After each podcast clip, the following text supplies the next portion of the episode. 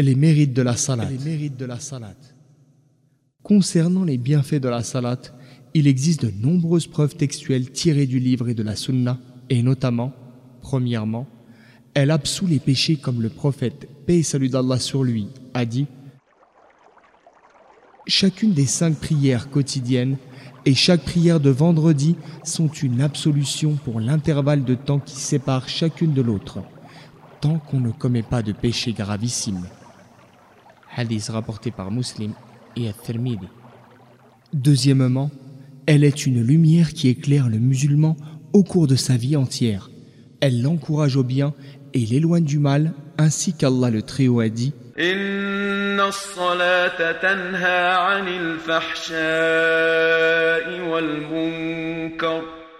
Réellement, la salat écarte celui qui la pratique de la turpitude et du blâmable. Verset 45 de la sourate L'araignée.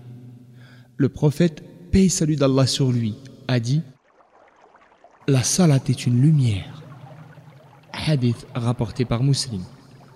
Troisièmement, elle est la première chose sur laquelle l'homme sera interrogé le jour du jugement. Si elle est correcte, toutes les autres œuvres seront acceptées. Si elle est rejetée, toutes les autres œuvres seront refusées, comme affirmé par le prophète, salut d'Allah sur lui, en ces termes. La première chose sur laquelle sera questionné l'homme le jour du jugement est la salat. Si elle est satisfaisante, toutes ses œuvres seront valables mais si elle est mauvaise, toutes ses œuvres seront mauvaises. Hadith rapporté par At-Tabarani. Allah exalté soit-il, ordonne d'être assidu à la prière dans toutes les situations où l'homme se trouve, même pendant les guerres et les catastrophes.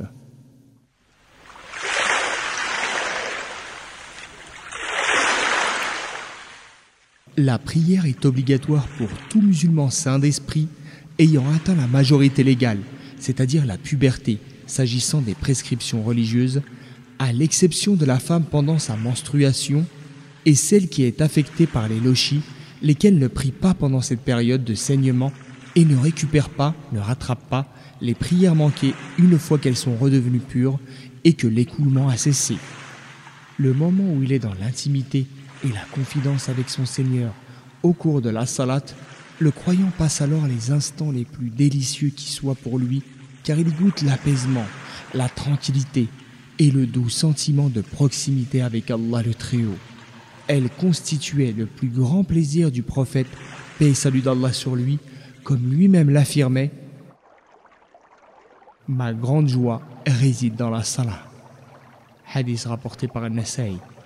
À Bilal, qu'Allah l'agrée, son mueddin, qui appelait à la prière, il disait Fais l'appel à la salah de sorte que nous trouvions le repos en elle. Hadith rapporté par Abu Daoud.